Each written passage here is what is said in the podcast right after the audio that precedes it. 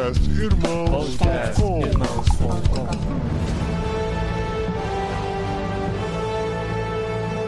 Olá, pessoas!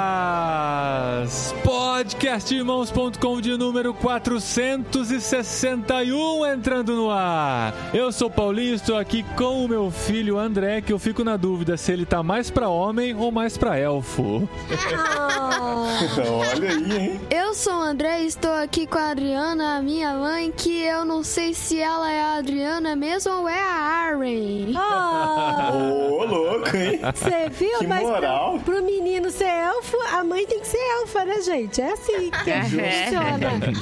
Eu sou a Adriana e eu estou aqui com a Carol, que como eu e todas as mulheres do mundo pediram pro Glorfindel aparecer no filme. E olha só, Carol, um ótimo ator pra representar o Glorfindel seria o Henry Cavill, viu? Porque, gente, homem élfico é esse, Henry Cavill como Glorfindel. O Lucas concordou, olha só. Ah, balançou a cabeça aqui, que a gente viu. Que o Fernando não ouça que eu concordei com isso. eu sou a Carol e eu tô aqui com o Tan. E Tan, fuja, seu tolo. Nossa. É, eu sou o Tan e eu estou aqui com o Lucas. E se o Lucas me perguntar se ele pode passar o fim de semana na praia em tempos de pandemia, sabe o que eu vou responder? Não passará. Não podes passar.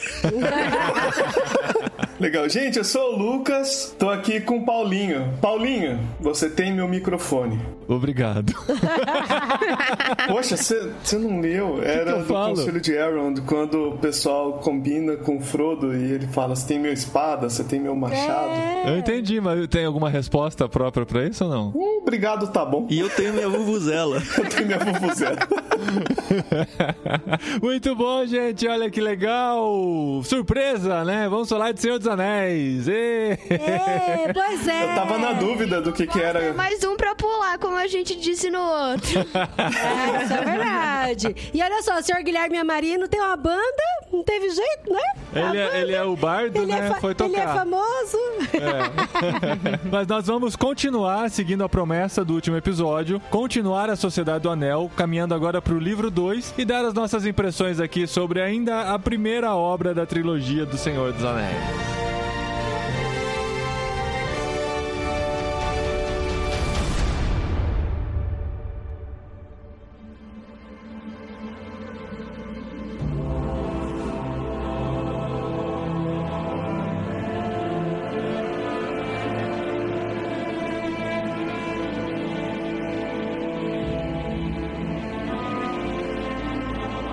Bom, gente. Nós paramos um pouquinho antes do final do livro 1, só pra explicar pra galera, né, que talvez não, não tá por dentro. Cada livro físico, digamos assim, do Senhor dos Anéis, que é a Sociedade do Anel, As Duas Torres e o Retorno do Rei, cada livro desses é dividido em duas partes. Então a Sociedade do Anel tem o livro 1 e o livro E o 2. livro dois. E a gente parou no último episódio, no finalzinho do livro 1, faltando só a travessia do Val, quando eles estavam caminhando, Frodo já machucado, com o ombro ferido, sendo carregado não pela Arryn, Não pela Aren.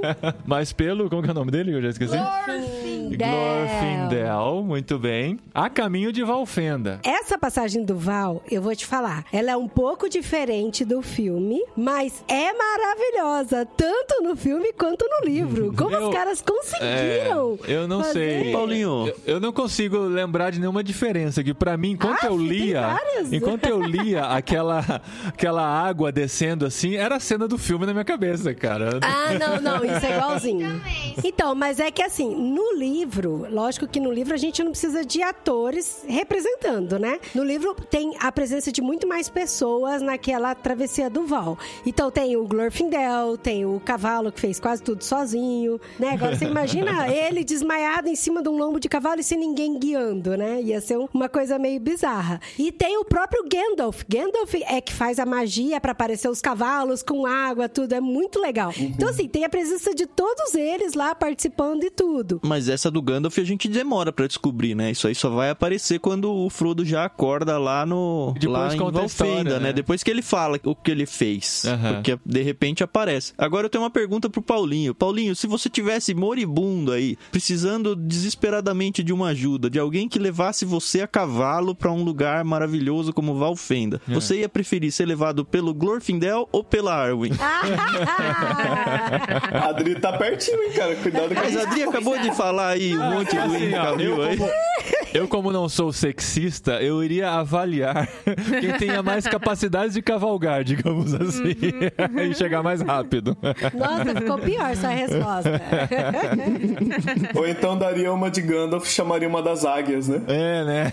Sempre que aperta o caneco, ele chama águia. Gente, mas ele podia. eu- Eu acho que, sei lá, acho que a relação do Gandalf com a águia é tipo o vizinho nosso, assim, que a gente podia pedir tudo pra ele, né? Ajuda e tudo. Uhum. Mas a gente não quer abusar a relação, né?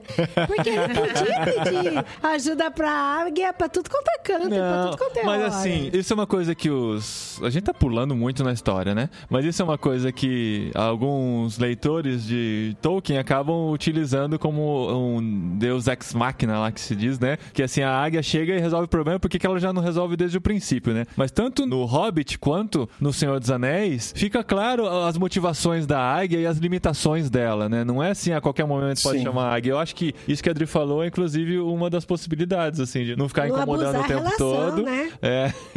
e as limitações que ela tinha também dos lugares que ela podia chegar e tudo mais, porque o mal ainda estava sobre toda aquela terra e elas Uhum. não podiam voar em muitos lugares e tal. Só de curiosidade, eu sei que não tem muito a ver com o Senhor dos Anéis necessariamente, mas faz parte desse legendário do Tolkien. As águias, na mitologia do Tolkien, são de uma mesma casta de seres que o próprio Gandalf, né? Que são, a gente chama de Maia, ou Maiar no plural. A gente tem os Ainur, que seriam os seres angelicais, e aí seria, entre aspas, os deuses, assim, cada um controlando uma parte da criação de Ilúvatar, que seria o grande deus. E aí, logo embaixo desses Ainur, a gente teria os seus auxiliares, seus ajudantes, por assim dizer, né? E aí tem nessa mesma categoria tanto as águias, quanto Sauron, Gandalf e, e outros por aí vai também. O castanho, o branco. Sim, Saruman, né? Os dois azuis que não aparecem. é. Nesse capítulo do Val, Paulinho, tem uma cena que eu achei muito legal. E, na verdade, até me confundiu um pouco. Isso é pra quem leu o Hobbit, ou pelo menos assistiu aos filmes lá. Onde eles encontram a toca dos Trolls. Eles ficam com medo e tal. E aí eles descobrem que é aquele lugar onde o Bilbo tinha passado lá na primeira saída dele pro Hobbit. Aham. E que eles quase são comidos lá, ele e os anões, pelos Trolls. E é muito legal, porque assim, passou quantos anos aqui? Quantas décadas passaram? E eles estão lá presos ainda. É uma rocha, É né, muito cara? Eles legal, viraram pedra, né? cara. É muito legal. E a minha experiência foi legal de acompanhar, porque a primeira coisa que eu vi foi O Senhor dos Anéis, o filme. E eu vi aqueles trolls lá representados, Peter Jackson representou os trolls lá, e eu não sabia do que se tratava, né? são umas pedras, eu não tinha lido o Hobbit ainda. Aí eu leio o Hobbit e vejo essa história e tal, e não lembro do Senhor dos Anéis. Aí eu vou assistir o Senhor dos Anéis de novo, e estão lá os trolls representados. Aí depois eu assisto o Hobbit e mostra a história dos trolls, e depois quando eu leio o Senhor dos Anéis, eu vejo que também eles passam por esses trolls. Então assim, foi tudo fora de ordem, mas as coisas foram se encaixando na mente de um jeito bem interessante. É uma coisa que me incomodou um pouco é que eu tinha a impressão de que essa quest aí com os trolls tinha sido muito mais perto do condado do que de fato o livro mostra aqui. É que eles já andaram um monte, né? Eles estão praticamente em Valfenda. Enfim, só um detalhe que não quer Na dizer nada. Floresta Velha. É, então. E uma coisa legal é porque daí você vê que o Passo Largo tem um senso de humor também, né? Porque assim, eles estão, cara, estão numa missão uma, quase suicida, numa loucura e tal. E aí o Pereguentu que grita e fala trolls, trolls e tal, e aquela confusão. E eles achando que os trolls realmente estavam de verdade. E aí você vê que o Passo Largo, ele encarna a brincadeira, assim, não brincadeira. Eles realmente assustam os meninos, né? e Ó, tal. vocês perceberam o que, que o Passo Largo faz, né? Ele trola os hobbits. Ah, rapaz! Será que veio daí, né? é, certeza que veio dessa expressão. Se não veio, a partir de agora veio. né? Então, Agora pensa pro Tolkien escrever, né, cara? Que doido. Cruzar datas, lugares, eventos e deixar isso ser coeso e coerente. O trabalho que não, daria, né? Não deu Mas é aliás. que ele tem uma pinha na mão, né? Aí fica Tem. fácil. Ah, é. Não, mas você falou brincando, mas ele tem mesmo, tem uma foto, cara. Eu vi faz muito tempo num grupo de discussão sobre Tolkien, mas um pedaço de papel com as colunas, com datas e o que acontece em cada lugar que ele ia escrevendo e se guiando, e aí ele ia reescrevendo quando uma coisa contradizia com outra, assim, porque, pô, é fácil demais, né? Mas isso é bem comum pra autores, viu, Lucas? Eu fiz um Sim. curso de escrita uma vez e aí tem uma técnica que chama até técnica do varal. E tem gente que usa de verdade varal, assim, estica na sala um varalzão com um Uhum. monte de papelzinho que vira a linha do tempo. Tem até software crer. isso, mas pra escritor é muito mais legal o visual ali, né? E aí ele É, fica colocando imagino. no varal, ó, esse, esse, ah, todo o desenho ali cronológico da história. Eu acho que a J.K. Rowling não usou isso, porque as idades dos pais do Harry não bate de jeito nenhum com a do Voldemort, com a do Gandalf é uma confusão, mas Não, tudo mas bem. ó, a diferença também aqui é que assim, a obra do Senhor dos Anéis e toda a mitologia da Terra-média é a obra de uma vida do Tolkien, né? Sim. Mas esses três primeiros livros, a trilogia do Anel, ele teve a oportunidade de escrever e reescrever, reescrever muitas vezes antes de ser tão popular, né? Antes de estar tão distribuído do jeito que é hoje. A Rowling, ela foi escrevendo a história no decorrer, os filmes já tinha livro e filme enquanto ela estava escrevendo, né? Então o desafio acaba Já tinha o primeiro filme quando ela lançou o Cálice de Fogo. Então, aí assim, é, fica mais difícil de consertar lá atrás, né? Ah, tira todos os filmes do cinema e da casa das pessoas que eu vou consertar Faz de aqui. novo. O homem encaixar. De novo, vamos de novo. E os primeiros leitores de Tolkien ajudavam, né? Tipo, quando eles se reuniam entre os Inklings pra compartilhar as histórias e trazer essas impressões, etc. Isso tinha gente muito capacitada pra dar palpite ali também. né? E não só isso, se você é daqueles leitores que pula as notas iniciais, principalmente quando elas sozinhas chegam, tipo na página 50 e 60 do livro, assim.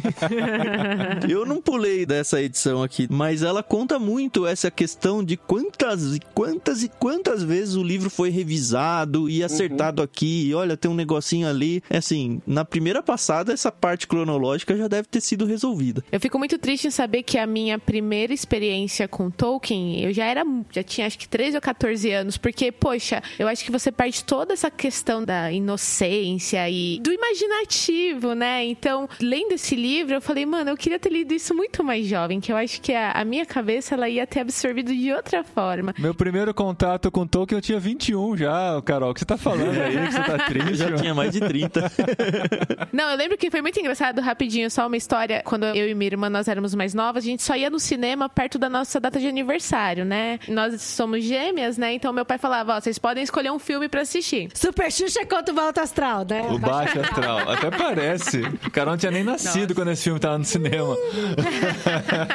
Aí eu lembro que eu e a minha irmã, a gente foi no cinema e aí tinha lá um tal de Senhor dos Anéis. Só que era o Retorno do Rei. E eu não fazia ideia do que era esse filme. E aí meu pai falou assim: Mas você quer assistir? Eu falei: Quero, pai, vamos assistir. E aí meu pai comprou ingresso pra gente, sessão das nove da noite. Era estreia do filme. e eu e minha irmã não tínhamos noção do que a gente ia assistir. Na fila, a gente fez o- amizade com uma outra família, falando: Nossa, esse é o terceiro filme, que não sei o quê. Eu e minha irmã, nossa, a gente não, não faz noção. Mas vocês não assistiram nem o um, nem o dois? Falei: Não, nem sabia que isso existia e tal. Eu sempre fico Meu, me foi- perguntando se tem alguém que vai pro cinema assistir uma continuação sem fazer ideia de que existiam as obras anteriores. Acabamos de ter uma prova disso. Eu, eu já tive uma também. Porque eu assisti o filme Curto Circuito 2 na escola, sem assistir o 1. Só que eu só tomei uma coisa que é, tinha no 1. O resto são personagens completamente diferentes. É, você assistiu Creed 2 assim também, né? Sem ter assistido todos os rock.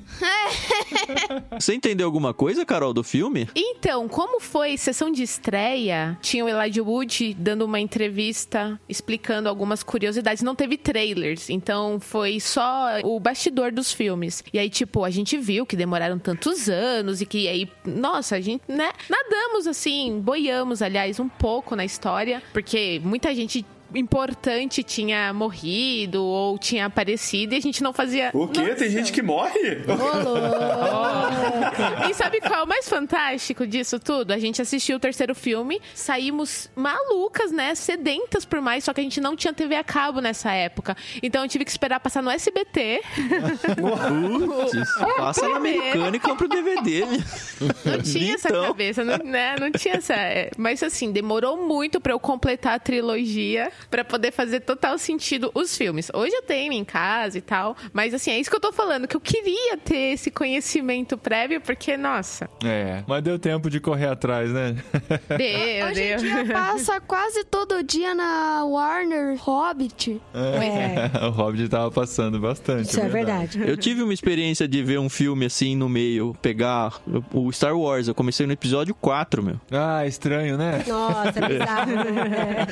Mas fora a brincadeira, eu lembro que quando eu comecei a conhecer, não tinha internet, não tinha nada, né? Aí eu ia na locadora, eu pegava lá, episódio 4. E eu ficava toda vez, mas você não tem o episódio 1, como é que eu vou ver o episódio 4? E o cara não sabia também pra me orientar, falando, não, começa no 4, né?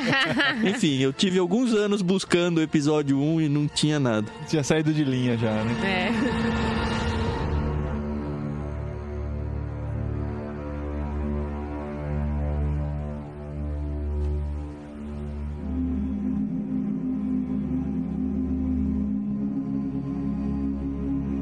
Então no livro 2, quase, né? É, é, a gente precisa terminar, gente. O livro 2 a gente precisa terminar hoje, tá? Então vamos acelerar aqui nessa caminhada. Combinado. Que tem muita coisa pra acontecer aqui. Porque o livro 2 começa exatamente em Valfenda, onde Sam sonhava em estar, conhecer os elfos, aquela coisa maravilhosa, muito bem representada pelo Peter Jackson, Gente, mas é muito lindo mesmo, né? E você vai lendo o livro, você fala, cara, Valfenda é um lugar maravilhoso. É engraçado isso, né, amor? Porque eu li o livro depois que a gente viu o filme. E quando você vê o filme de novo depois que lê o livro, você fica, cara, é lindo mesmo! Parece que você acha até mais bonito, né? É. Muito louco. O legal de Valfenda, pra mim, eu até postei na época, daquelas analogias mais difíceis de tirar, né, de vida cristã na obra de Tolkien, que às vezes é mais explícita em C.S. Lewis. Em Valfenda, a gente entende como é um lugar de esperança, um lugar de conforto, um lugar de segurança, né, onde você não é julgado pelo que você faz, não é julgado de onde você veio, é um lugar que está querendo te dar algo pra você continuar a caminhada, né?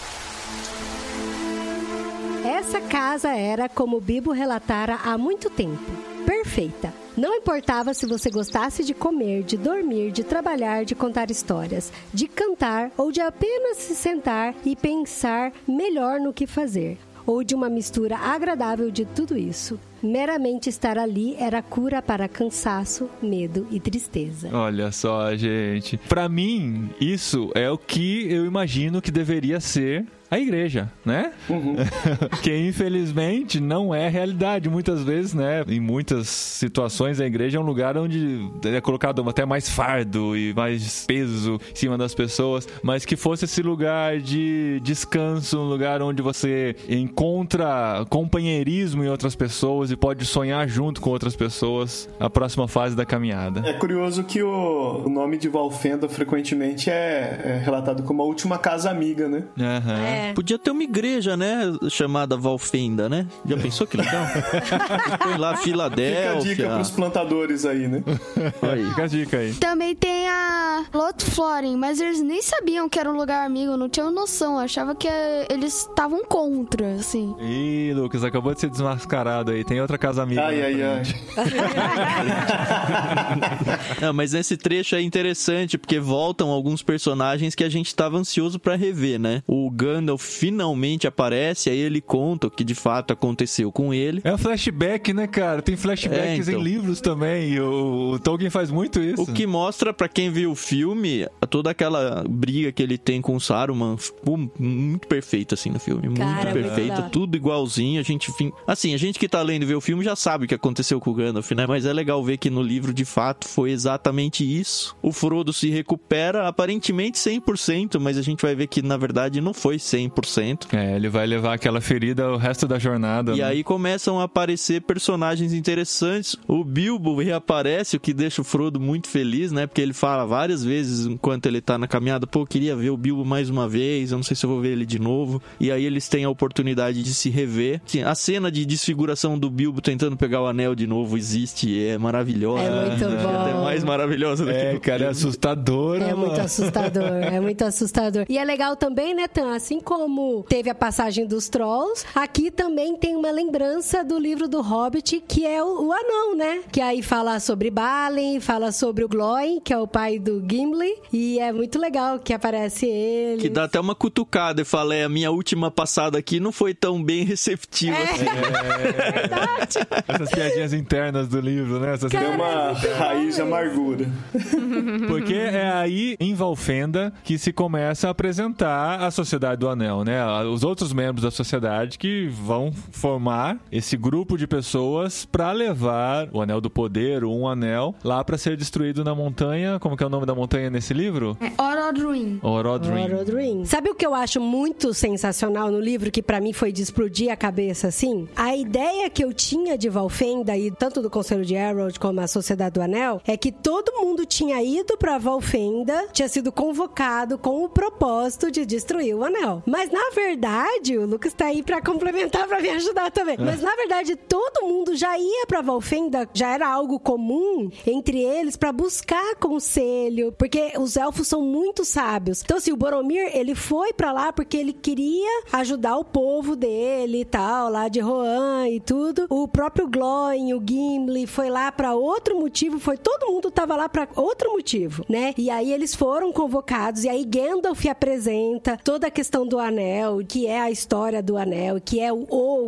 um anel e tal. E aí eles, diante desse discurso de muitas e muitas páginas, eu acho que é o capítulo mais longo do livro, O Conselho se eu não de me engano, é o Conselho de É, Elrond. E é muito legal, gente. É muito legal, Sim, é sim. muito legal, porque ele apresenta toda a história do anel e tudo, é muito legal. E aí, depois que ele apresenta esse problema diante das pessoas que já estavam lá de passagem ou pra pedir conselho, é que aí é formada a Sociedade do Anel, né? Eu achei muito legal isso. Isso que a Adri falou é bacana, porque na mitologia do Tolkien, os elfos são chamados de filhos primogênitos de Eru Ilúvatar, que seria o grande deus da mitologia, né? E a humanidade seriam os filhos mais novos de Eru Ilúvatar. E a ideia de Tolkien é que os elfos seriam uma casta de pessoas que guiariam a humanidade ao seu potencial máximo. Por isso que eles são imortais, eles são sábios, eles têm poderes de artesanato, assim, no sentido de estética de armas e de tecnologia superiores. E eles nascem antes também, né? Isso a gente vê lá no Silmarillion. Então, puxar essa sardinha com o que a Adri acabou de falar é muito bacana, né? De ver que Valfenda, um reino élfico, é sempre visitado por pessoas à busca de conselhos e até com o que o próprio Paulinho tinha falado há pouco, né? De cura, de descanso para depois continuar a jornada, né? E de ter comida boa. É, comida boa, Porque é muito importante. tavam, é, não estavam com muita comida boa, né? É, eles estavam comendo meio mal no Ah, caminho, né? Mas também porque o, o apetite dos hobbits, né, é impressionante. Difícil, né? Eles têm o segundo café da manhã igual os espanhóis. Verdade, os espanhóis têm dois cafés da manhã, gente. É denúncia aqui, ó, denúncia. Vocês acharam o condado, então. Achamos o contato. Bom, a gente termina esse conselho com a sociedade formada. Vamos ver quem sabe quem são as nove pessoas. Eu sei que quando a gente tava lendo, o Dé falou várias E vezes. no último programa o Deco falou. Não, mas não falou o nome de todos. Vamos lá. Vai lá, Dequinho. Quem temos na Sociedade do Anel? Vamos ver se a gente lembra. Frodo, Sam, Merry, Pippin, Gandalf, Gimli, Legolas, Boromir e Aragorn. Não! Rapaz, você nem pensar. Não teve edição, tá bom, gente? Não, Ele não estava lendo, vocês estão de prova. E ele aqui. terminou de ler esse livro faz tempo, É, viu? rapaz. Mas sabe uma coisa que me incomodou no livro? Eu não sei se isso vai ser corrigido. Não é corrigido, mas se essa impressão vai mudar quando eu ler o volume 2 e o volume 3 aí. Mas assim, eu tinha obviamente na minha cabeça o filme como referência de tudo. E no filme, a gente tem um protagonismo do Legolas e do anão, principalmente, Ah, é. e, e do próprio Aragorn, que enfim, vai se ganhar com certeza um protagonismo por causa da história em si, muito maior do que no livro. No livro a gente vê, pelo menos nesse volume 1, muito mais focado no Boromir, que assim, faz sentido tudo, mas eu acho que faltou um pouco mais de, talvez cenas de ação, ou um pouco mais de falas, ou um pouco mais de sei lá o que, pro anão anão e pro elfo, não sei. Mas é porque até então o tipo de ação era muito diferente, né? Sim. Eu acho que agora a ação vai exponenciar pra batalha mesmo, né? Antes era mais fuga, pra se esconder. E eu sei que teve, né? A, a última batalha. Não, não teve. Vai, eu tô confundindo os livros. Não, ó, teve no filme uma última batalha que a gente esperou no final do, do livro Do que não livro aconteceu, que não né? aconteceu, que vai é. acontecer provavelmente no começo da próxima. É, eu, eu fiquei frustrado, entre aspas. Faltou também. no livro aquele e meu machado, e meu arco. É. Faltou no livro o Gimli dando uma machadada no anel, tentando quebrar o anel e quebrando o machado. Essas coisas que eu esperava não aconteceram, infelizmente. Aham. Ah, o Frodo se responsabiliza então pra levar o anel pra ser destruído, né? Porque eles sabem que só tem um lugar que é possível destruir, fica toda aquela treta de não, a gente vai levar ele até lá, a gente tá levando até a mão do nosso inimigo e tal, que basicamente é a quest do anel, né? E reforça aquilo que já foi construído no começo do livro, né? Da pessoa aparentemente mais frágil, mas aparentemente incapacitada ou desacreditada, é que assume, né? Porque lá a gente tem guerreiros, a gente tem, né? É, é, todos são guerreiros, na verdade, né? Vários tipos de guerreiros com armas diferentes, mas vai cair a responsabilidade sobre a pessoa mais simples. Não, então, não é que vai cair a responsabilidade. Ele chamou a responsabilidade Sim. pra si. Uhum. Ele Não. falou. Ele falou: eu não sei como eu vou fazer, eu não sei aonde fica. Ele não sabia nem onde é que ficava o rolê, sabe? Mas ele falou: mas eu aceito levar e eu vou. Sim, sim. Inclusive, ele não sabia que as pessoas iam topar ir junto com ele, entendeu? Eu acho isso muito massa, porque o pastor Eber Jr., né, ele fala um pouco sobre vocação e ele traz uma ideia de tripé para vocação, né? Ele fala que a, a sua vocação, normalmente, né, assim, considerando o universo normal, perfeito, casos universais e gerais, a sua vocação vai passar por coisa que você gosta de fazer, que você faz bem feito, tipo, tanto você quanto as pessoas reconhecem como bem feito, e em terceiro lugar vai passar pela, tipo assim, uma necessidade que você pode suprir. Obviamente que nem todos os casos de vocação vão tocar nessas três coisas, né? No caso do Frodo, com certeza, ele não tinha os dois primeiros, né? Mas ele percebeu uma necessidade a ser suprida e, tipo assim, cara, eu vou, né? Deixa aqui, eu não faço ideia de onde que é, eu não sei como faz, eu não sei mal e mal lutar. Até a semana passada eu morava num lugar que a maior preocupação era qual é a próxima festa, né? Mas, é tipo, verdade. Ah, em Valfenda aparece um personagem importante também. O Gollum tinha sido preso pelos elfos. E aí ele escapa lá de Valfenda, o que é impressionante, né? Alguém conseguir escapar de lá, se bem que no Hobbit os anões também escapam de Valfenda. E aí ele começa uma perseguição que lá na frente a gente vai ver que só o Passo Largo, o Aragorn, né, tinha se ligado de que ele tava seguindo, mas é muito interessante ver o Frodo e o Sam, principalmente os dois aí, olhando pra trás o tempo todo. Ah, eu vi uma lanterna olhando pra gente. Ah, eu vi não sei o que. E a gente que já sabe fica. Mas essa expectativa o Tolkien constrói muito bem no livro. E ele não fala o que que é, o Tolkien não fala o que que é, né? A gente sabe, mas ele não fala. É, a gente só vai saber isso aí naquela parte que a Adri não tinha lido ainda. Aliás, você leu, Adri? Li, terminei. A Adri terminou Dias a tempo de falar ah. sobre o livro. né? Viu? Mas olha, é engraçado porque assim, depois que eles formam, né, o conselho e formam a Sociedade do Anel, e aí eles ficam mais um tempo lá recuperando energia e cantam música. Pois é, eles não têm pressa fazem- nenhuma, né, gente? É muito legal. impressionante. Não, mas calma. Mas faz sentido. Porque eles mandaram os espias na frente Aham. pra conhecer os caminhos, pra saber por onde eles tinham que andar. E aí, nesse meio tempo, o Bilbo vai e faz uma letra de uma música ali, canta outra música ali. E eles comem mais um pouquinho, comem, e né? dorme, come mais. Mas é legal porque daí, quando eles saem, eles têm um pouco mapeado o caminho de onde eles vão. Lógico que depende de como as trevas vão perseguir eles e tal, e os inimigos. E aí, já na primeira tarefa, já na primeira task, eles pegam e falam: Não, e aí? Agora a gente vai por aqui ou por ali? Aí o Legolas fala: Ah, eu não quero ir pelas montanhas nevadas, pelas montanhas nevoentas. Daí o Boromir, eu também não quero ir por ali. Eu falo, gente, mas como assim? Já, já, na primeiro, no primeiro lugar, eles já discordam por onde eles vão passar, É quando né? eles decidem ir pro Minas Tirith, né? Não, e aí eles vão pelas Eles tentam a montanha primeiro, né? Eles ah, tentam. eles tentam as montanhas primeiro, é verdade. E aí a cena lá, você cara. passa frio com o livro, cara. Impressionante. Gente, Passa, é verdade, muito é bom. verdade. E aí a neve vai cobrindo eles, vai cobrindo, vai cobrindo. Eu falo, Menos cara, o é Legolas. muito legal. E o filme responde bem o que, que era aquela voz no vento, né? Colocando Saruman, porque o livro não diz que era o Saruman. É verdade. Aí eles chegam num ponto e falam: É, a gente devia ter ido pelo outro caminho, vamos É. voltar. né? E aí, os homens, fala aí, Dedé, que você ia falar? Eles levantam os pequenos, que é uma coisa que no jogo do Senhor dos Anéis tem, mas não tem no filme. Ah, olha. Ah, porque o jogo é feito em cima do livro. O do Senhor dos Anéis e o do Harry Potter, assim. É feito em cima do livro, é muito legal. Ó, eu não sei vocês, mas isso que o Dedé falou, quando eu li a primeira vez, eu até fechei o livro e fiquei tipo, é uma parada meio simples assim, né? Tipo, ah, carregaram os pequenos, ok. Mas eu não sei, eu me identifiquei tanto com os pequenos que precisavam ser carregados em alguns momentos, sabe? Ah, eu também, total. Eu tava, tipo, num momento, assim, eu acho, de vida, não sei, mais dramático, sei lá. E eu fiquei, é, Deus, isso, me carrega também, por favor. É, o problema é que eu sou grande, cara. Eu também queria ser carregado. É, o- você é o carregador normalmente, né, Paulinho? O pessoal precisa de empatia com você. Mas você pode ser um elfo que praticamente flutua na neve ali, né? É bizarro o jeito que ele passa ali. Ele vai tchu, tchu, tchu, tchu, passeio, É, ok? é muito legal, é muito legal. Ainda tira um sarrinho dos outros que tem pé muito pesado.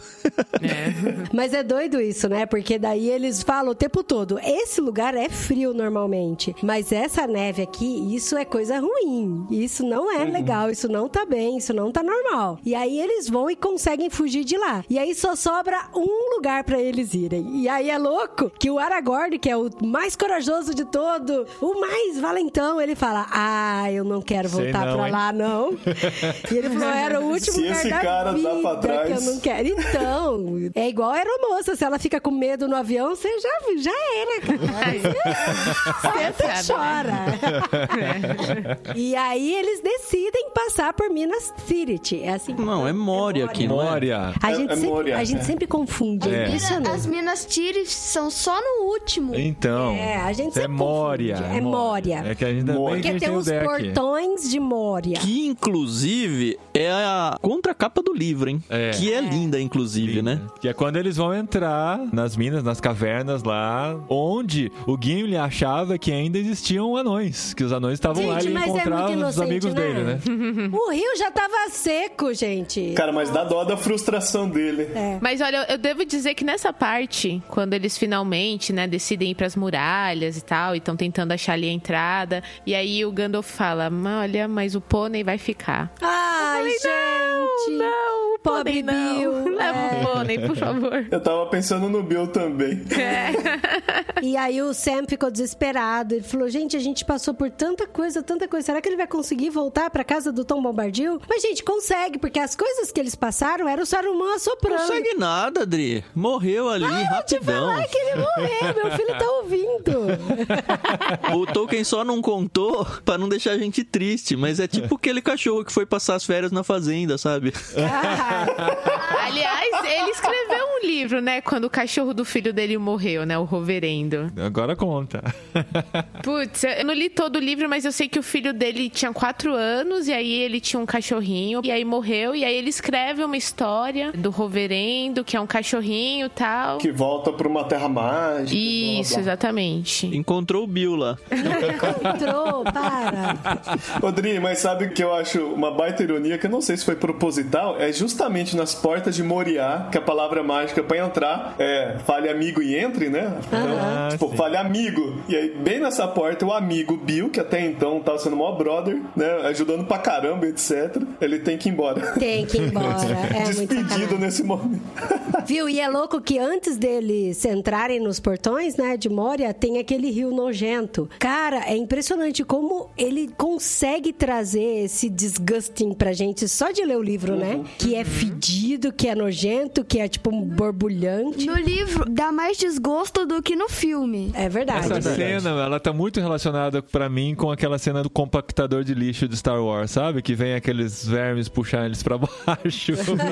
A mesma sensação, assim, sabe? Cara, é louco isso, né? Que foi falado aí, de que no livro dá mais nojo do que no filme, porque em tese a gente, como ser visual, no filme a gente deveria ser mais impactado, né? Mas o livro tem de alguma forma uma, uma capacidade aí. É, a imaginação é mais poderosa do que a visão, né? É, eu sinceramente fico bem impressionado, cara. Mas não é todo autor que consegue dar esse tipo de impressão na gente. Eu falo que o Dostoiévski é um e o Tolkien é outro. O C.S. Lewis também tem aí um, sua parcela. Mas o Dostoiévski judia da gente, porque ele faz a gente ter Muito. raiva de um personagem, depois ele faz a gente ficar com dó dele, depois ele faz a gente perdoar o cara, e daí você lembra que o cara era do mal, mas aí você fica com dó. Cara, se você quer ver os Nossa, reacts meu. da Carol com isso aí, a gente tá gravando no diário de leitura Os Irmãos Karamazov do Dostoiévski e é muito engraçado a Carol, cara. Muito engraçado.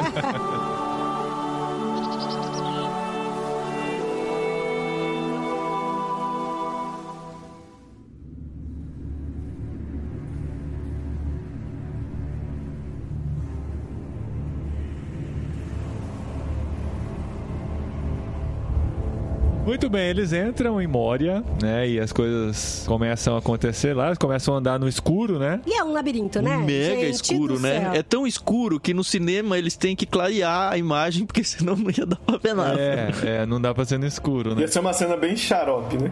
Gente, mas Só é as louco. vozes, né? É. Só as vozes. Não, e é louco porque Moria, ele é muito um labirintão. Só que não é um labirinto plano, é um labirinto pra cima e pra baixo também, é, né? É um buraco. E é né? muito louco. E é muito fantástico, porque eles não sabem direito como que vão, pra onde vão. E aí, Gandalf, ele sempre tá com aquela postura de: não, eu conheço o lugar, ele tá um pouco diferente, tá meio bagunçado, mas a Não gente vai a encontrar. Mas a gente vai encontrar. E antes de mais nada, o que, que o Gandalf fala pra eles? Descansem, sentem, coloquem a cabeça no lugar e toma esse liquidozinho aqui pra recuperar as energias. Aham. E é louco porque às vezes a gente tava, né, igual a gente, a primeira vez que a gente gravou, a gente tava no meio da furacão, da mudança e fazendo um monte de coisa e mala e tal. Eu lembro quando eu li essa parte, eu falei, nossa, é verdade, eu acho que antes da gente enfrentar um grande desafio, uma grande aventura, vale muito a pena a gente sentar, descansar e tomar alguma coisa pra se relaxar. Tomar um goró, né, cara? Mas quem que consegue, gente? É muito difícil na, na ansiedade de uma quest como essa, né? Que o Tan gosta de usar essa palavra. Quest. Essa é uma quest, quest. Você conseguir dormir, cara. Assim, se a gente tem um compromisso no dia seguinte, a gente já dorme todo ansioso e Aham. tal, né? Por isso que precisa tomar o gorazinho, né? Tá aí a lição, né? tá aí a lição de Tolkien. Mas é interessante isso, porque eu acho que a sociedade como um todo, ela meio que desaprendeu a desacelerar, né? O mundo tá cada vez mais acelerado, a internet ajuda muito isso. Eu e o Paulinho, que já somos quarentões aí, a gente tem muito a referência de como era um mundo sem internet, por exemplo, de como a gente prolongava muito mais o dia, eu acho. Talvez fosse por causa da questão da infância ainda, não sei. É, o tempo é Mas maior, hoje né? em dia as coisas são muito aceleradas, as notícias chegam aceleradas. Você gosta de uma coisa mais rápido, você desgosta de uma coisa mais rápido, você se. Assim, a ansiedade tá num nível absurdo e eu acho difícil isso mudar no mundo. E quando a gente para com histórias assim, livros assim, pra mim, pelo menos, é um grande tapa na cara de falar: ó, calma aí. A própria Bíblia fala isso, né? Ó, para um pouco. Cadê o seu tempo de contemplação? Cadê o seu tempo de. De descanso, descanso? né? Cadê o seu Aham. tempo de ócio criativo? Ou ócio não criativo, sabe? De você simplesmente parar. Às vezes a gente se sente até mal de falar, nossa, eu já tô meia hora aqui e não fiz nada ainda. Aham. Cara, você precisa Falta de uma parar, meia hora aqui que não faz nada. Você precisa de uma semana parado, sabe? A gente esquece E você disso. sabe qual que é o paradoxo de tudo isso? A gente precisa correr, senão a gente não termina o livro.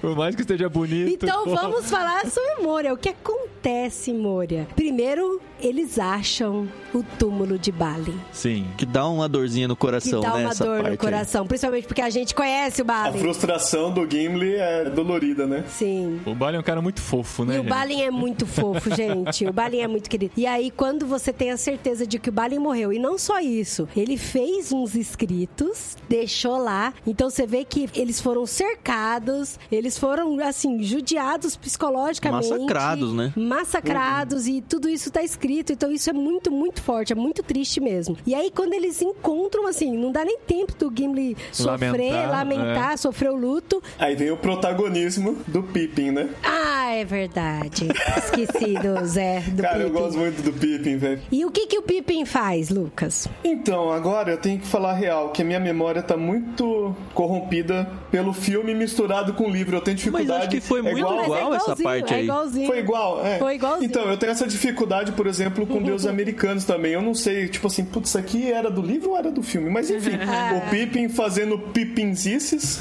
né? Acha lá um poço, derruba. Não, ele não derruba. Então essa é a diferença do livro. Ele joga de propósito.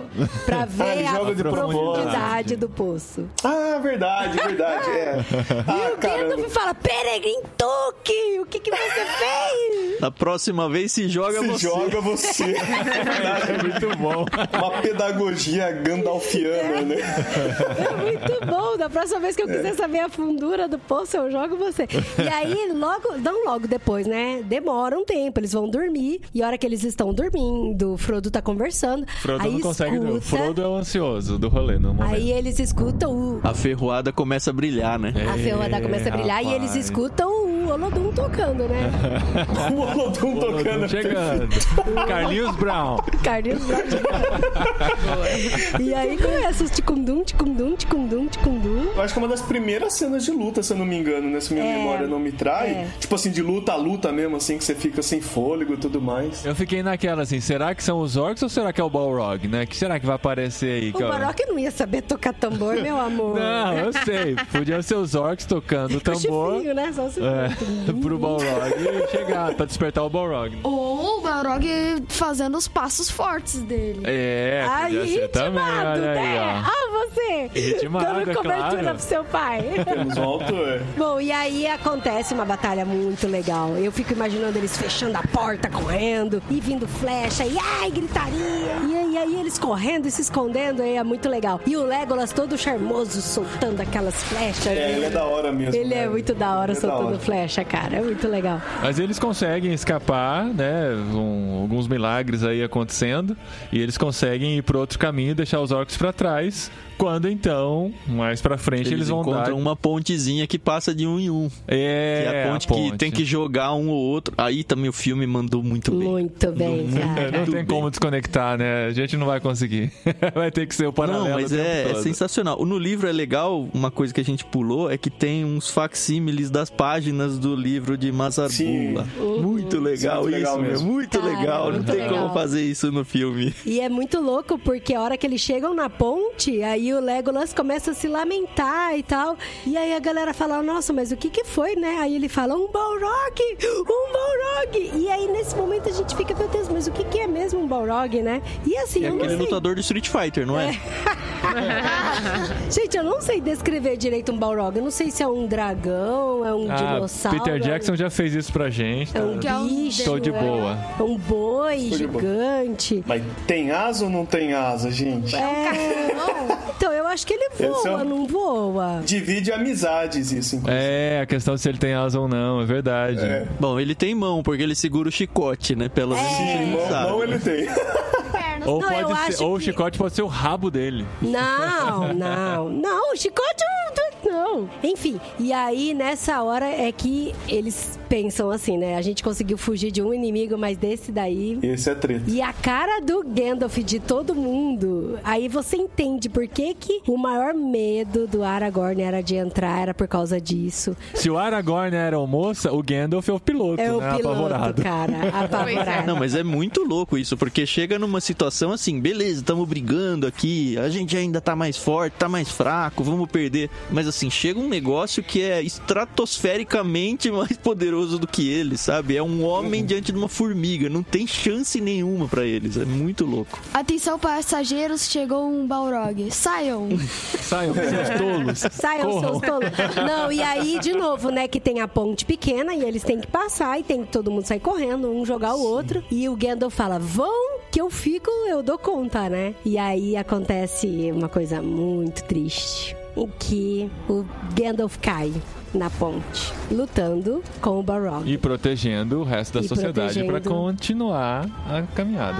E mais uma vez, como a gente falou no episódio anterior, o Gandalf deixa a galera sem presença dele no rolê, né? É. E agora ferrou. Ah, aí tem o não passará, né? A frase famosa que está no, no capacho da nossa casa, o You Shall Not Pass. Sim. né, que ele diz pro Balrog. E tem o Run You Fools, né? Corram seus tolos. Dois clássicos. Sai correndo daqui logo que eu, eu resolvo esse negócio pra vocês. Mas não por muito tempo, né? Corram porque ainda tem perigo aqui. E assim, vocês que já assistiram as obras e sabem do que se trata, sabem muito bem que é só aquela afastadinha do autor, do superpoderoso, do todo-poderoso pra continuar a história. Mas a gente termina esse livro, e quem lê o livro na época, termina esse livro admitindo que o Gandalf está morto. Eles vão continuar Pois é. a corrida Não, e pra sem. todo mundo, pra toda a O jeito que eles sociedade, sofrem, né? Gabriel, Eles De- sofrem. Traz essa Nossa, convicção. é. O pessoal do cinema, quando lançou essa aí mandou muito mal, viu? Porque eu não lembro se foi no volume 2 ou no 3 que o Gandalf vai voltar, mas eles puseram ele no pôster, meu, na capa do DVD.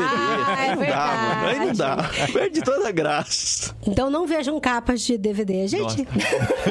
Bom, eles têm que fugir de Moria, eles fogem e fica naquela, sofro o meu luto agora, mas os orcs vão aparecer, tá anoitecendo, não, nós temos que correr aqui, aguenta aí, vamos que vamos capengando mesmo e vamos nos afastar o máximo possível e de fato eles se afastam até que eles chegam num lugar que eu achei, ah, olha, eu achei mais legal que Valfenda, tá? Lothlórien. Ô, Tan, eu ia falar isso também. Eu sou muito mais Team Lothlórien. É, então eu curti pra caramba também, cara. A descrição, assim, tudo assim, de aquela Meu, é uma floresta que brilha, mano. Ela deles. brilha, cara. Tem folhas de ouro. Olha isso. E aí eles É. chegam igual, né? Um jogo de RPG também. Eles passam perigo, né? E aí agora vem esse momento de descanso. Mas demora pra chegar isso, Dri, porque eles não querem deixar o anão entrar, porque os Ah, elfos e os é. anões são tretados. Aí Não, falam, e não, só vai é entrar se muito for bom, né? vendado. Aí fala, Exato. não, não vou entrar vendado nem a pau. Não, então vamos todo mundo entrar vendado.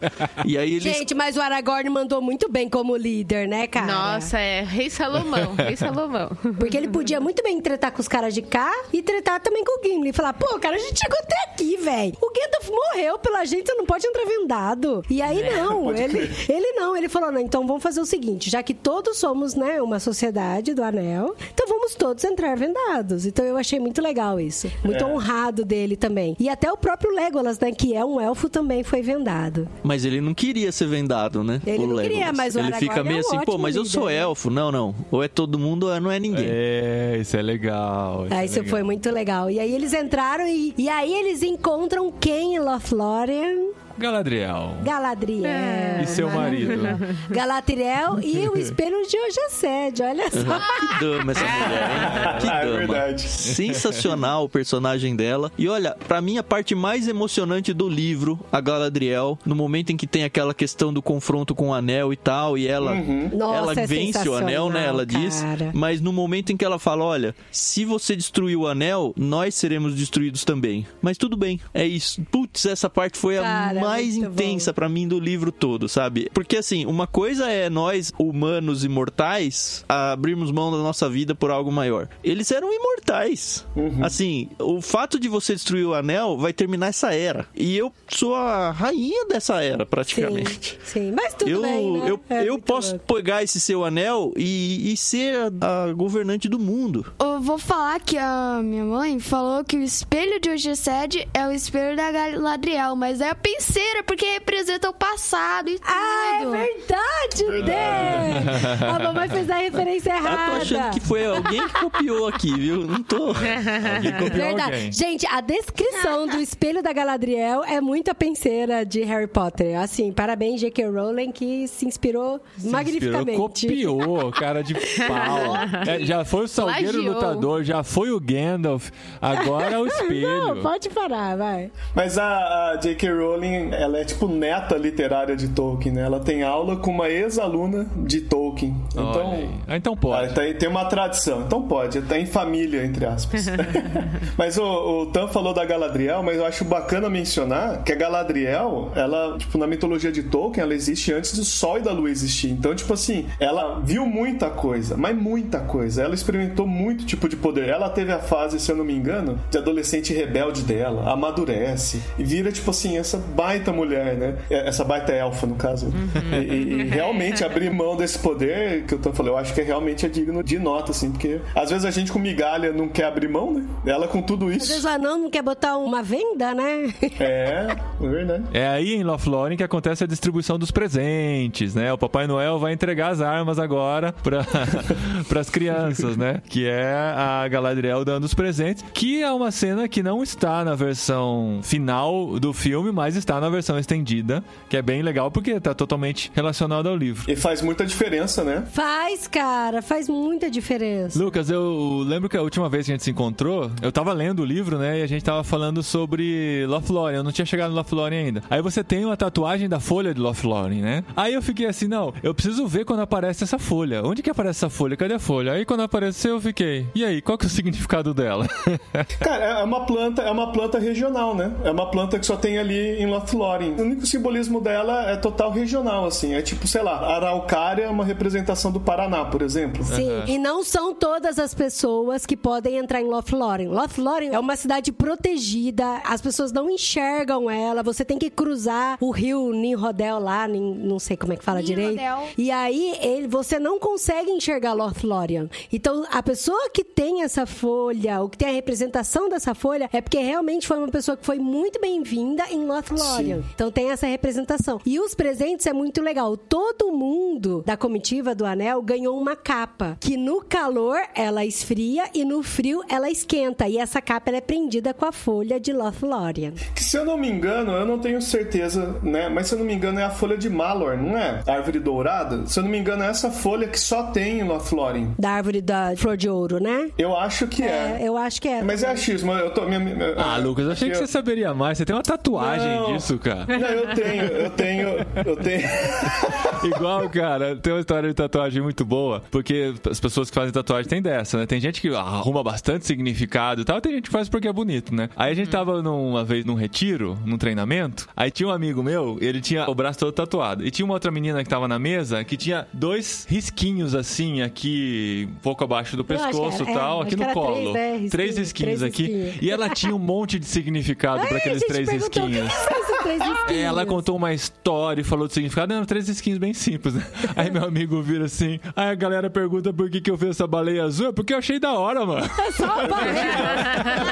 Então, mas aqui eu curto essa folha, mesmo tipo assim, né, que ela não apareça no livro especificamente, da mesma forma como no filme, porque ela se refere a Lothlórien. E Lothlórien tem, na minha perspectiva, até mais do que Valfenda, né? Valfenda, você muito bem levantou, tem essa ideia de descanso no meio do caminho, né? Mas Lothlórien, tipo, eles já passaram muita coisa realmente tensa mesmo, né? E eles estão nessa jornada e lá eles encontram o presente, o descanso, Eles encontram até o luto pelo Gandalf lá, né? o luto, é verdade. Então, tipo assim, ainda que a promessa, né? Eu tenho duas, né, Paulinho? Eu tenho a espada quebrada aqui de Isildur, Sim. né? Que tem aquela promessa de que um dia essa espada vai ser reconstruída, e quando ela for reconstruída, então o verdadeiro rei de Gondor virá, e aí vai ter aquele governo bacana, etc. Mas é uma promessa muito futura. E eu tenho também a Folha de Lothlórien, que, tipo, enquanto essa promessa não acontece, enquanto a gente tá nessa jornada, a gente tem também momentos de descanso e conforto, né? Então, a tatuagem aqui em minha defesa é muito mais pelo símbolo geral, assim, do que pelo símbolo especificamente de Lothlórien, né? É, legal. E é doido que, assim, tanto em Lothlórien, tanto em Valfenda e tanto na casa do Tom Bombadil, eles não têm noção de quanto tempo eles passaram lá. É muito louco, né? Que são lugares mágicos e tal. Eles ficam lá, eles se recompõem, eles se alimentam, eles descansam. E aí depois eles têm toda a conversa com a Galadriel. E mesmo assim, no meio de uma confusão danada, a hora que eles saem, a Galadriel faz uma festa, um jantar, porque eles falaram, a gente ainda não teve esse encontro adequado, essa festa, essa comemoração, né? E aí eles fazem, né, um jantar bem gostoso e tal. E aí eles saem de Lothlórien e pega o Grande Rio. Que foi onde você dormiu e parou a leitura da.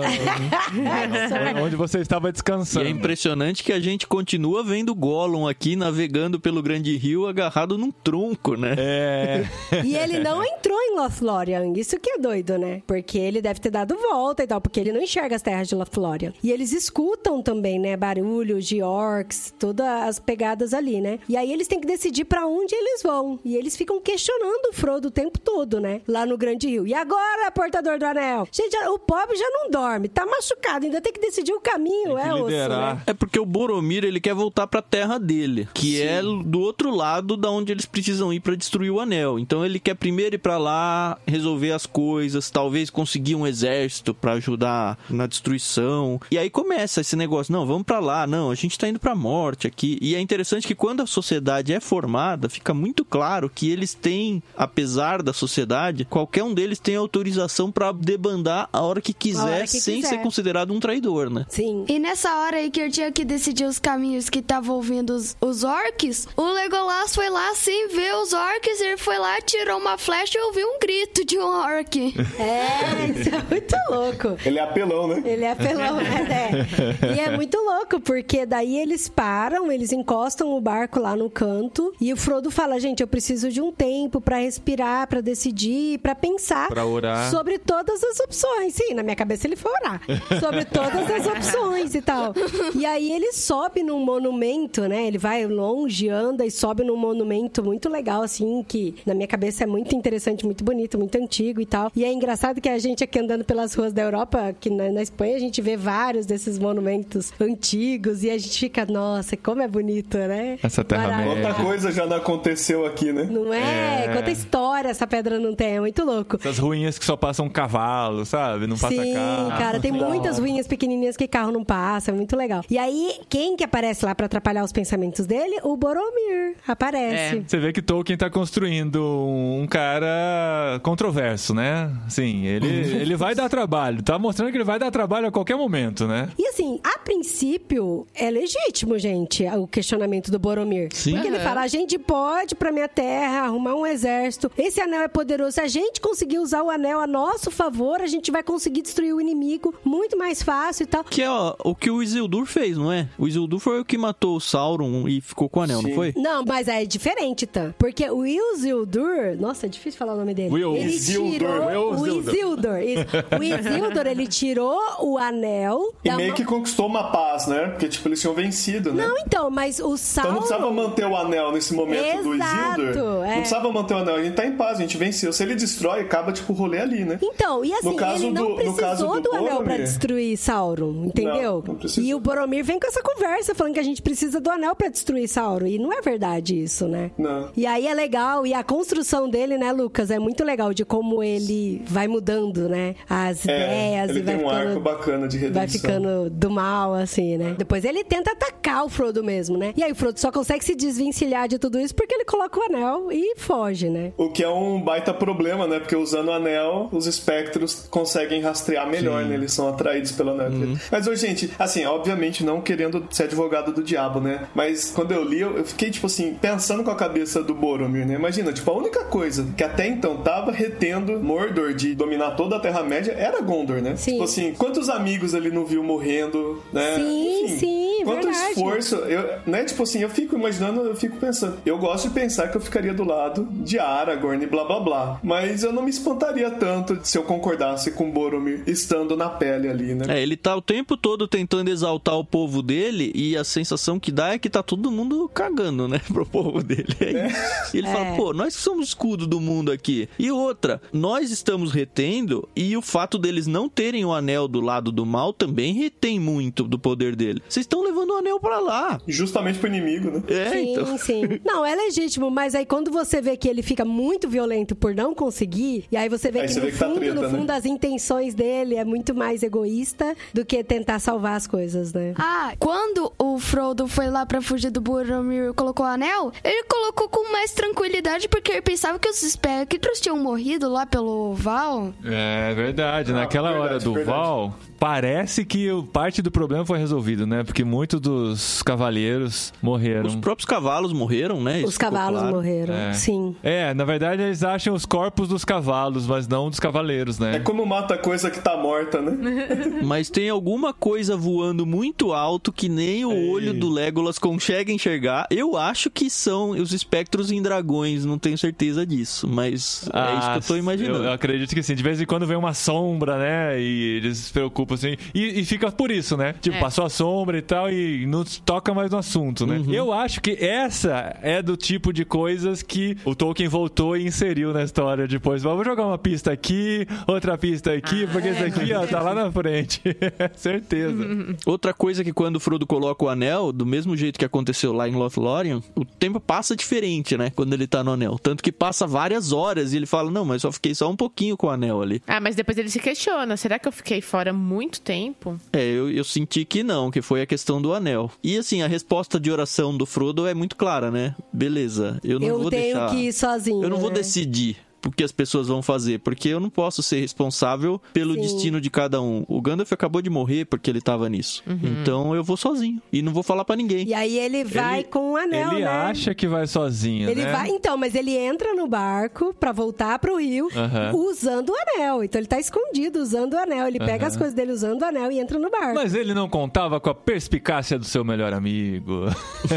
Que ia cumprir o voto que fez com o Gandalf, né? Ainda lá no bolsão, né? É Ele verdade. promete que vai acompanhar o Frodo e acompanha mesmo. Sam percebe que Frodo está indo embora sozinho e com o seu pacto grudado no coração e na sua mente, não deixa o amigo ir embora e quase morre porque não sabe nadar. É. Entra na E porque água. não tá enxergando a mão do amigo também, pra pegar É. a mão do amigo? Ai, mas eu tenho que falar que essa parte pra mim, antes dele entrar na água, quando o pessoal percebe que o Frodo não tá por ali, que aí o Aragorn fala, ó, vamos nos dividir. Não, não, calma. E aí os, os hobbits já saíram correndo, Sai. gritando pelo Muito bom. Frodo. Eu falei, nossa, é muito isso, né? Esse negócio de vamos nos dividir, você vai para o norte, você vai para o sul. Eles não querem nem saber, É, né? Aí tem tão quem, né? coração, O Mel e né? o Pippin saem correndo pra variar, né? Sim.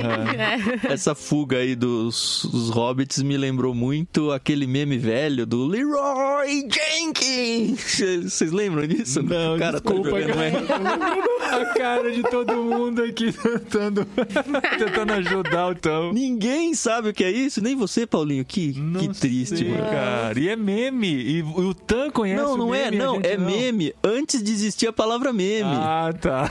Era tipo de um RPG que o pessoal tava, tipo, todo armado. É RPG de videogame, né? De PC, assim. Que tava todo mundo lá, não, vamos entrar aqui, sei lá, numa mória da vida, vamos combinar, eu vou fazer isso, vou fazer aquilo. Tudo, cara, tá tudo certinho, tá todo mundo mega poderoso. Ah, eu sei, eu sei disso. Aí um cara fala. Leroy Jenkins, e sai entrando. Não, não, vai fica, não. não, não, não. Ah, agora eu já vi, cara. Tem Aí YouTube entra isso. todo mundo e morre todo mundo. Aí fala, parabéns, mano. Você conseguiu destruir aqui dias e dias que a gente tá jogando É essa porcaria. Eu já vi isso.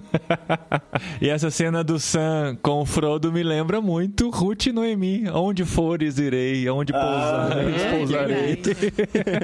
É verdade. Verdade. Oh, mas que doido, né? Esse, tudo isso que a gente tá falando desse momento, quando eles descem dos barcos, fica mais claro ainda como o Gandalf faz falta, né? Pro. Tipo, toda a sabedoria dele. Assim, é claro que ele mesmo, de novo, não sei se é no livro ou se é no filme, mas ele mesmo deixa aberto. né, Ele não bate martelos, né? Mas ele vai aconselhando, ele vai trazendo essa sabedoria. Sem ele, aí, tipo, e aí, o que, que a gente faz agora, né? Pra que lado que vai? Como que vai ser tudo? Ele faz uma falta bem grande, né? Pra sociedade. E é uma decisão muito corajosa do Frodo, né, cara? É. De, eu vou sozinho, eu dou um jeito, eu não De sei novo, onde né? É, de novo. Pela segunda vez ele toma uma decisão importante. Então, e agora ele é muito mais palpável a realidade do medo dele, né? Por causa de, de agora não tem Gandalf, agora ele já viu como que são os orcs, agora ele já viu que os seres humanos podem traí-lo. É muito Uhum. louco isso. E ele vai, só vai. Ah, e o fim, o fim do, do livro, eu não sei pra vocês, mas é que eu sou filho de filme, né? Eu vi primeiro o filme, né? Eu acho que tá igual a Carol contou também, né? Ah, E acho que depois todos nós. livro. Acho que todos nós aqui. Vocês também? Eu Sim. também. E é tipo assim, ué, cadê? Mas cadê aquela cena tão importante? O livro, Não. tipo. Não tem, né? Cadê? Cadê? Como Vai que ele continua até o final e a gente não sabe, né? né? Pois é. E aí eu continuei, aí eu já fui para as duas torres, né? Que é o segundo tomo aqui, ou como a HarperCollins tá chamando, parte 2, né? Uhum. Eu continuei só pra ver essa cena, porque eu falei, não, não é possível que essa cena não Então, existe. Eu chorei, eu eu chorei horrores, horrores, horrores. Mas de qual filme, cena que tá vendo falando? E o Boromir? Da morte. Bora, Ah, do Boromir. Não, eu tô pensando nos hobbits sendo capturados. dar... É, que faz parte. De... é, Faz Isso, parte, né? porque assim, eu fiquei o livro todo pensando que horas que vai ter o They Taken the Hobbits to Isengard. Mas é no 2, né? Eu espero muito que tenha, É senão eu vou me 2, é no decepcionar. 2. Não, isso é no 2, é. É, eu fiquei com medo de falar e ser contado como spoiler, né? Mas Uhum. a cena da morte do Boromir e o funeral dele, assim, né? Bem viking, né? Ele no barco, assim. Cara, e ele tocando a rio. corneta. Eu fiquei esperando a Caramba, velho. corneta, Puta vida. É, É que no livro não tem os Urukai, né? Pelo menos não claramente, que são os líderes Ah, mas a dos orcs. Da mesma forma que não ainda. tem lá no Hobbit aqueles orcs brancos lá. Ah, sim, sim, os líderes, tem. né? Eles têm que criar um vilão pro filme, que no livro não tem o vilão da hora, assim. Só tem o principal, que é o Sauron. Não, mas independente do vilão, ele tem uma cornetona ali, maneira. Eu acho que os Urukais vão aparecer. Eu acho que eles aparecem no, as duas torres. Também Eu acho. É, gente, eu acho que a gente tem que né, deixar, deixar pro segundo Vamos, livro. vamos Todas, discutir dois, as deixa pro dois, né? torres todas essas depois. perguntas serão respondidas, espero. Mas, e agora a gente já está autorizado a ler as duas torres. Ei, a gente Aê. segurou até agora para começar, para não confundir as coisas, Sim, por mais que o livro a galera tá confunda com o filme. né? Tá todo mundo Frodo de um separado. Pippin e Mary de outro, mas Passo largo de outro, Gandalf desaparecido, morrido. morrido. de morte É. matada. Boromir, ma- mo- que morreu, morreu. Não, Moromir ainda não tá- morreu. Boromir tá trairoso ainda. É, e a gente espera por todos eles no próximo tomo e tentar fazer tudo num episódio só. Ainda no segundo semestre, hein, de 2021. Cara, eu acho que você tá com expectativas altas, viu? É. Fazer um episódio. Em espanhol ainda, hein, Paulinho? É, principalmente porque nesse ano ainda tem a promessa do terceiro livro da trilogia cósmica, hein? Tá aí. Olha aí, Gente, vai- olha aí. Bateu a Eu tô cer- olhando porque eu lembrava que ele é bem mais grosso que os dois primeiros. Bateu é. um certo desespero no Tan e na A Carol gente não agora. trouxe ele, amor. Como que a gente Mas a gente ler? tem ele em Kindle. É. Não dá pra trazer tudo também, né? A A gente, gente é- já- a gente já gastou uma bagagem só pra trazer aqui o box do Senhor dos Anéis. mas é isso, gente. A gente continua lendo fantasia, mas a gente vai também ler paralelamente outros livros. E o que a gente decidiu de ler pra esse próximo mês, agora mais tranquilos, já estabelecidos. Carol e Tan quase acabando os irmãos Karamazov. Lucas. A gente já tá gravando o episódio 20 e pouco já, né, Carol? De quanto? E ainda, tipo, 36. Passou da metade, ó. passamos Graças da metade. Deus. Não, o livro tá muito legal. Tá muito bom. E eu ainda comecei o, o David Copperfield pra ajudar, que é maior ainda. do que Nossa, você- cara. o Copperfield é enorme. Aí lê Homero também. Engata Homero, David Copperfield. Não, é, é impressionante eu olhando pra trás, assim, dois, três anos. E é legal ver, porque no literário a gente percebe isso muito claramente quando você vai dando os page downs nos episódios e vê quanto livro legal e clássico É. a gente já leu, cara. E É, se não legal, fosse o é. projeto, a gente não teria lido. Isso que é mais legal. Isso é muito louco. E o que a gente quer ler esse mês é um. Leia com a gente, É, que- claro. queremos que vocês leiam com a gente. É um livro que há, há um bom tempo a gente tem, assim, no coração. A Adri já leu uma boa parte Eu já dele, inclusive, e me convenceu a fazer sobre ele, porque tem a ver com o nosso momento aqui na Espanha também, de reafirmar alguns conceitos, que é o Porquê Sou Cristão, do John Stott, publicado pela editora Ultimato. É um livro fininho, bem bonitinho, né? A capa vem um vitral bem, bem legal, que é- foi o que eu consegui ler até agora, que foi a capa. Mas eu acho que vão ser princípios bem interessantes e bem fundamentais pra gente conversar e discutir. Se preparar melhor, né? Agora que a gente já está estabelecido, se preparar melhor porque a gente vai viver por aqui e você Olha. e você pode acompanhar a gente nessa jornada também. Ah, eu quero fazer uma Legal mesmo. Eu quero fazer um adendo aqui, galera. Eu comecei a ler esse livro porque eu entrei numa mini crise. Foi mini mesmo, bem mini. Porque quando eu entrava no Twitter e eu vi o comportamento de alguns cristãos, assim, de uma forma muito agressiva, entre eles mesmo, né? Entre os cristãos e tal, e diante de algumas situações. Foi bem naquela época do Black Lives Matter, bem na época da menina que foi estuprada de 13 anos, 12 anos, que pediu aborto e tal. E aí a gente via toda uma repercussão, uma, uma coisa muito triste. Aí eu lembro que eu fiquei me questionando, sabe, assim, de, cara, por que sou cristão, né? Qual, o que que é ser cristão? Como que a gente pode ser cristão e tal, né? Independente da era que a gente vive, do ano, da idade que eu tenho e das circunstâncias. E aí foi bem na época que a gente ganhou esse livro. E aí eu falei, cara, vou ler, e vou ler. E foi muito bom, foi muito legal. E esse a gente trouxe pra cá, né? Então, assim, a gente, por um tempo, vai ficar sem receber o Clube Ictus. Então, a gente vai ter que dar os pulos de ler os livros Por que a gente um trouxe. tempo, olha só, é Vocês já estão pensando em voltar, é isso? Tô pensando na logística de vocês, que é muito Esperto. Certo. Tanto que a Carol está gravando no meio dos livros agora. Virou uma Exato. biblioteca, uma caixa, um Amazon a casa da, da Tá bem Carol agora. quentinho aqui, pelo menos. Ajuda na acústica, né, Carol? Exato. Então a gente vai ler esse livro pro mês que vem. Vocês estão convidados a lerem junto com a gente. Somente livro impresso. A editora Ultimato não tem os livros no Kindle ainda. Estamos no- pegando o pé deles, porque a gente quer continuar lendo o Ultimato. E queremos saber das novidades do Clube Ictus. Tan e Carol, o que temos para o mês de maio, junho? Pra quem assinar agora em maio no plano Peixe Grande, vai pegar a indicação do Igor Miguel. Cara, foi muito legal a entrevista com ele. A gente falou muito sobre homeschooling. Tem lá no nosso podcast Olha lá, o isso. Conversa de Peixe Grande. Os livros que ele indicou são sensacionais. Enfim, tem tudo lá no podcast pra você ouvir. A gente, como você talvez já saiba, né? A gente tá com planos novos. Então a gente tem o plano Vida, que diz só de livros cristãos. A gente tem um plano Mar, que só livros de ficção, aventura e mistério, né? É isso, né? Livros de ficção. Cara, tá muito, muito legal. A gente tá com o Paulo On fazendo a curadoria de um plano chama Plano Bíblia, que é um plano mais acadêmico, aí livros mais de referência teológica. E o, o que me dá mais alegria é o podcast novo, que tá em feed separado do Leitura Bíblica Comentada. Se vocês não ouviram ainda, a gente tá passando capítulo a capítulo do Gênesis e a ideia é durar isso aí a, a vida toda pra passar a Bíblia toda. Tá muito, muito legal. Ah, que massa. Os nossos kits estão cada vez mais caprichados. Tem que dar uma gratidão muito grande aí pro Fernando, que é o marido da Carol, que tem O ajudado a artista. gente muito na, Gente, na o parte Fernando faz origami. Eu descobri que ele faz origami. Ele é um gamer. Pois é.